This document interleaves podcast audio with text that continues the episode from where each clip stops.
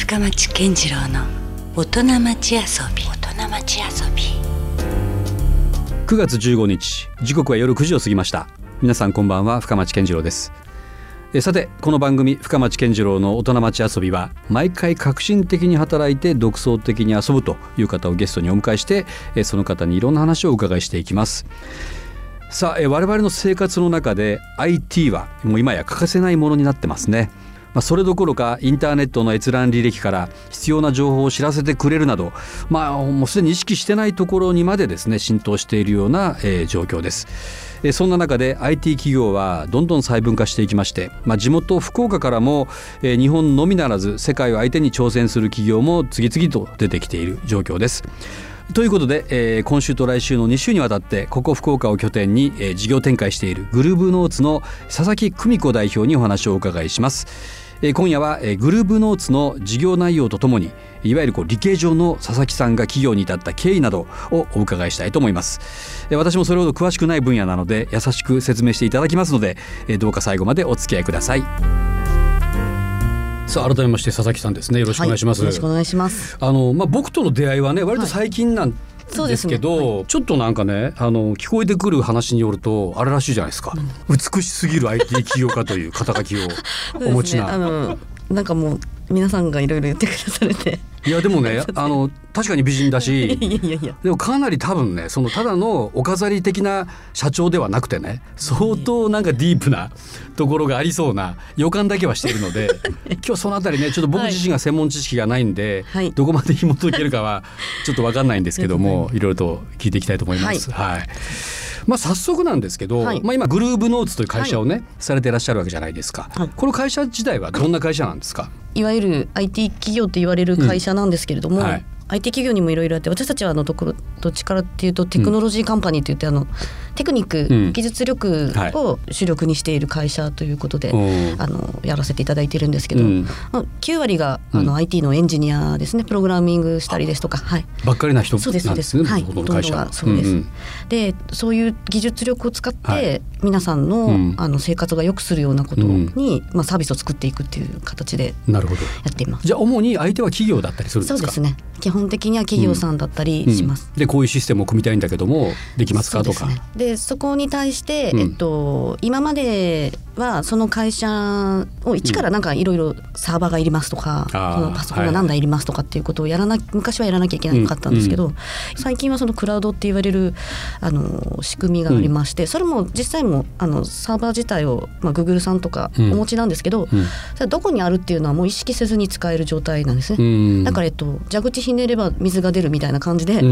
どっかに接続すればどっから水が来てるか分かんないけど。サーバーに接続できている状態っていうのが、だ最近は割とそういったインフラは整ってきてるわけですよね。そうですそうです、ね、もう昔に比べると昔はだからハード例えば CPU 何が乗らなきゃいけないとか、はい、あのハードディスクは何ギガないといけないとか、うん、そういうことから細かく設定しなきゃいけなかったんですけど、うん、今はもうほとんどいらないですね。あだから昔に比べたらそういう手間がだいぶ省けてきてそれを注文しなきゃいけなかったんですけどもう注文せずにすぐ使える状態なんですね。あの電話回線っていうかあの話は早いんですよね。そうです要はね。すぐ今からサービスを作ろうと思ったら、早い。なるほど、はい、どのぐらいまでこうあれですか対応されてらっしゃるんですか？言える範囲でもいいんですけども例えばこういうことやってるとか。例えばゲームスマートフォンとかいろんなゲームがあると思うんですけど、うん。はい、ゲームのバックエンドって言われるその、うん、皆さんがスマートフォンでやられるゲーム、うん、有名なタイトルがあると思うんですけど、うん、でもアクセス数って、えっと、同時接続数が数万人同時接続するんですけど、うん、同時にできるとね、はい、数万人が。そうですね、うん、それってやっぱり今までみたいに1台のサーバーで処理する数ではないので、100台200台っていうのがいるんですね。連結して、はいそれをあの皆さんにはどこに接続してるっていうのは意識させずに、うん、まあ、ゲーム遊んでるっていうだけの感覚で、うん、後ろ側ではどっかのサーバーが一生懸命頑張ってるっていうそれはかなりスタッフがもうバタバタっとこう。あいやそう来ても大丈夫なようで最初に作ってしまうという感じででそこに来ても耐えられるような作りをあらかじめだからもうプログラムしておくわけですね。もうここでオーバーフローしたらもうこっち側に行けとかそんな感じで、ね、そういうのが私たちの技術力ですね。そういうのを自動で判断したりとかなるほど、ね、自動で振り分けたりとか。いやまあ話を聞くとわかるんだけども 実際に何が行われてるかが謎ですよね。ね難しいですね。まあちょっと分かってきましたけど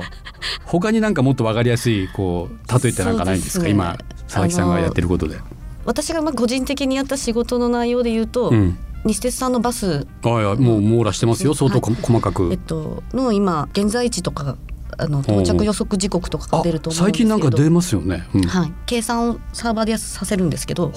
それは、えっと、ダイヤはダイヤであるんですね。10時に到着とか、うん、えっと、ここを10時に発車しますとかい。うのがあるんですけど、はいうん、それとは別にバスには1個ずつあの機械が乗っていて、えっと、現在地が分かるようになってるんですけど、GPS でずっとあの把握されてるんですね。そうですね、うんうん、電話回線でずっと飛んでるんですけど、うん、それの情報をもとに、うん、実際に今いる場所から、うん、えっと、バス停までの距離を、まあ、ずっと計算させながら、はい、あと速度ですね、はい、も含めて、えっと、本当にそこまでたどり着ける時間が何時どれぐらいかかるかっていうのは、ずっと常に計算させていてバス1台ずつやっぱそうなんだ。あれなかなかあれ正確ですもんね。あれをそれをさせていますねちょっと私がやったのも10年も前のなんで、少し仕様変わってるかもしれないんですけど、当時はその GPS の精度はあまり良くなかったんで、うん、100m ずつ GPS を測って、う。ん、それを10往復ぐらいして大体誤差をこちらで計算、あのデータベースに入れて、ここからここまでの GPS の,、あの緯度経度だと、誤差がこれぐらいだね30メートルぐらいあるとかいうのを測って、でも実際はここのバス停のことだとか、この道のことだっていうのは、ロジック上というか設計上ちゃんと、うん、あの地図上にあるように設計したりとかして 処理しましあのめちゃめちゃ頭いいです いや全然頭良くない。いやあのね。私だけじゃないでみんないっぱいいたんで。いやまあそうなんでしょうけども いや僕ねそもそもあのバスのダイヤ作る人も相当頭いいなと思ってるんですけど、ね、まあ、あれはほら、まあ、まさにこう連綿とこう今までのねこう歴史がちゃんとそれを支えてるじゃないですか。はい。でも佐々木さんたちが開発したものっていうのはもともとなかったものを作ってるからそうですね。それはそれで素晴らしいですよね、そうですね。なものすごく人のためになってるじゃないですか。その通りです。だから西鉄さんがすごいだと思います、いやいやいやいや。私たちはあの集められてる。それはじゃあクライアントである西鉄さんも結構喜んだんじゃないですか？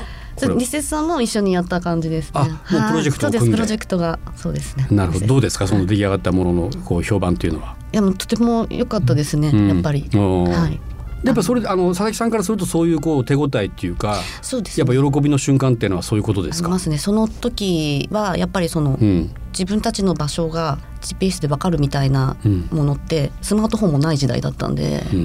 うん、もう本当に携帯電話ガラケーって言われるものがそんな時代からよくやろうとしましたよねでもねそうですね今ならまだわかるけどね、ね、その時にそのいろんな方々と一緒にやった感じですね、しかも前例もないそうですね。システムだからね、はい、余計、はい、そうですその通りです、ね、うん、さっき言ったあのゲームのバックエンドとか通信の必要なものっていうのは、もうその時の経験からすごい面白いなっていうのがあって、常にやっぱりクラウドとか通信が必要なリアルタイムな状態をいつでもユーザーさんに返すみたいな仕組みっていうのは、私の中でずっと好きな好きだってシステムの形です。俺全然やっぱイメージと違った。そうですか。なんかほらもっとこう女性の IT 起業家だったら。失礼な話、はい、ちょっと表面的ななんかおしゃれなねものをじゃあどう ネットを通して売ろうかとかい。う、そういうなんかイメージだったんですけど、はい、全然じゃないですか。もうかなりもうあのコアな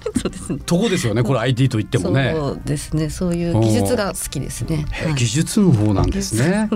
さあまさにその技術的なところに非常に興味が深いという、それ佐々木さんなんですけどもね、はい、じゃあその佐々木さんのそういうまあ脳も含めた 人格はどのように出来上がっていったのかというね。そこに非常に興味がいきますよね今度は。だから普通の女の子とはなんかちょっと違った感じはするんですよね、はい、子供の時もね。どんなお子さんだったんでしょうね。やっぱり父も母も言うのは、うん、あの年子なんですけど私妹がすぐ生まれたんですけど、妹がいらっしゃるんですか？はい、がいるんですけど、うん、年子なので、うん、あの男みたいに育てたっていうのはよく言われますね。はい、あその男が欲しかったのでっていう。お姉ちゃんだけどお兄ちゃん的に。そうですね。へお兄ちゃんっぽくなったのかわかんないですけど見るテレビ番組とかも戦隊ものとかああ男の子っぽいよね。ちょっと年代分かっちゃうんですけどゴレンジャーとか。はいはいはい。えゴレンジャーもまあまあなかなか長いからね一概にあこあのあの世代だとは言えないんですけど。年代はが分かるんであれですけど、うんうん、ゴレンジャーとかから始まりっていう。でゴレンジャーの中でもその女の子が演じてるところにはまるんじゃないです私はもうレッドです。でも限定なんやレッドって。で。からファーストガンダムとか結局私は好きなものって、はい、女性っぽいのがあんまり戦隊ものだったりちょっと合体ロボ的なものだったりとか、はい、スター・トレックとかあのじゃあ女の子が好みそうなものには全く興味なかったってこと？覚えてないですね。リカちゃん人形とかも一応もらってはいたんですけど、うんうん大事なぬいぐるみが1個あったぐらいですかね。あれですかやっぱ学業的にも文系というよりはやっぱりまさにこう理系上じゃないけどもそういう理系的な方だったんですか、ねえっと、たまたま父の仕事関係で、パソコンが、うんまあ、当時マイコンって言われてたんですけど。マイコンでしたね。そういえばねパソコンの前はね。言われたんですけど、うんうん、PC8801 って分かってますよ。僕も僕もその世代でそれが8001っていうのがあったんですけど、はい。はいそれでプログラミングというものができて、うん、えっと、絵が動くとかそういうのを作れるって言ってて、うん。はい、絵を描いてたんですよね、まあ、ただの線でとか、はい、あの設計図だったんですけど、うんうん、でそれを見て面白いなと思ってたら、うん、あのデモンストレーションがあると言われて、うん、なんかカセットがちゃんと入れるんですけど、うんうん、そうするとまだフロッピーディスクにもなってない頃。カセットがなってる、はい、だからピーキュルキュルみたいな話音がして、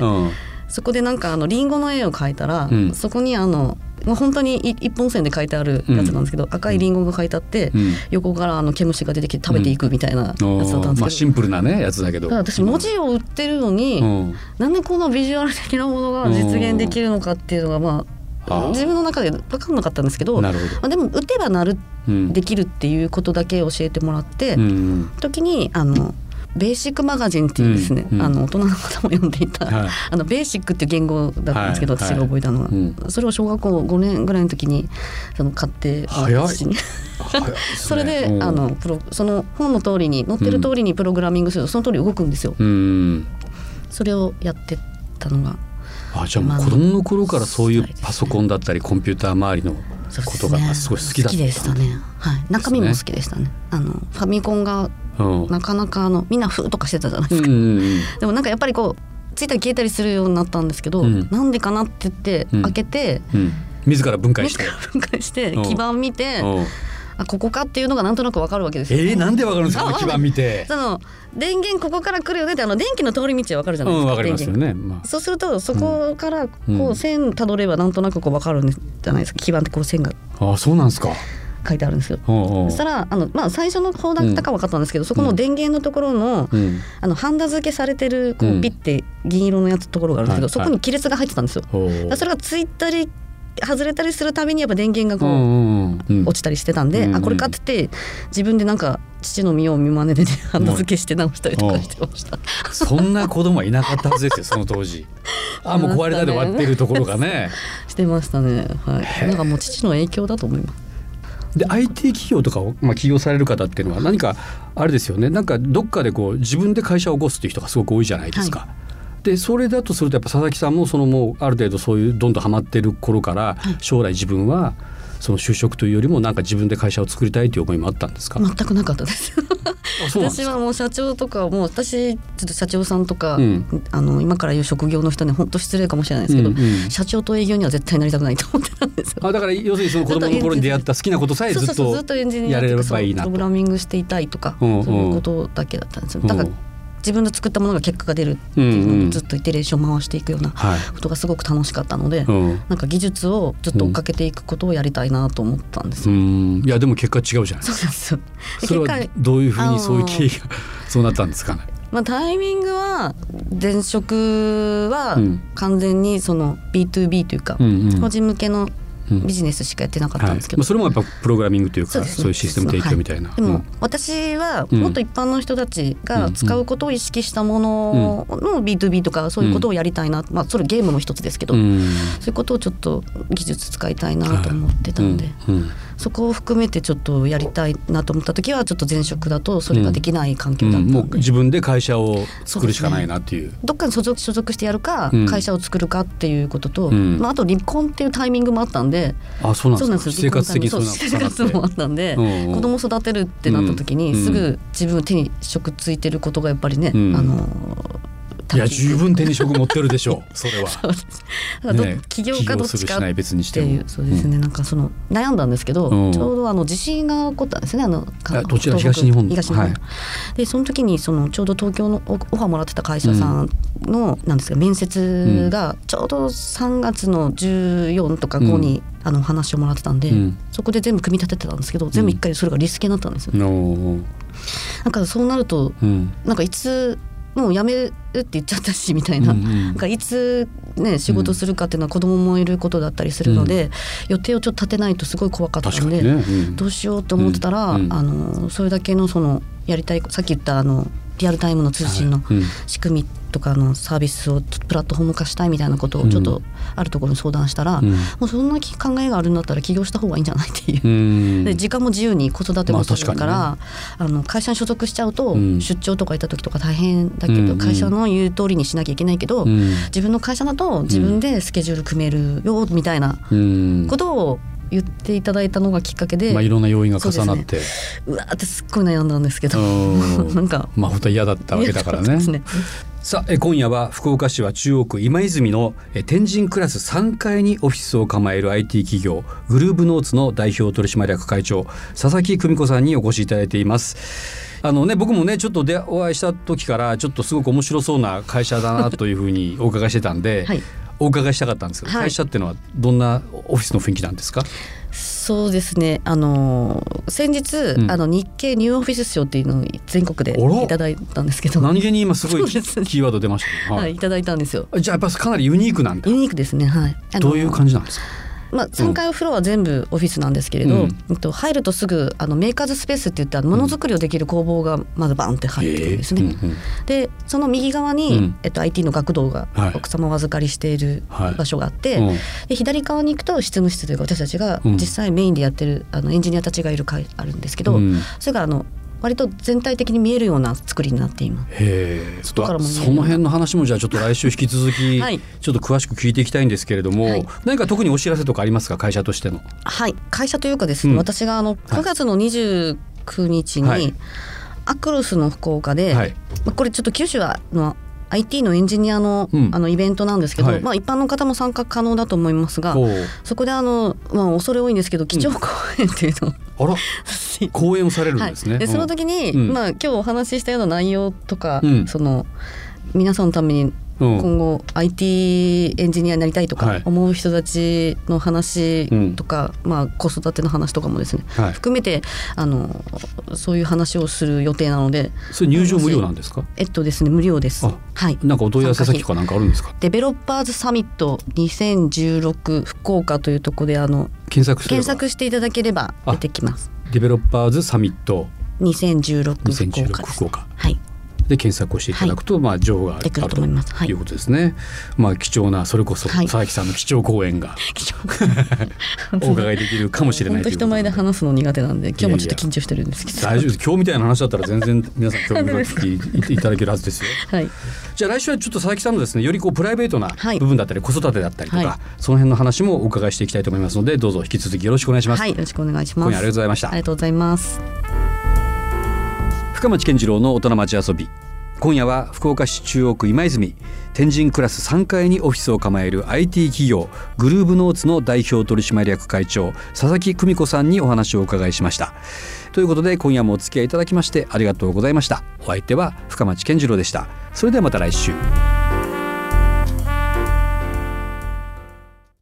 LoveFM Podcast LoveFM のホームページではポッドキャストを配信中。スマートフォンやオーディオプレイヤーを使えばいつでもどこでもラブ f m が楽しめます。ラブ FM.co.jp にアクセスしてくださいね。LoveFM Podcast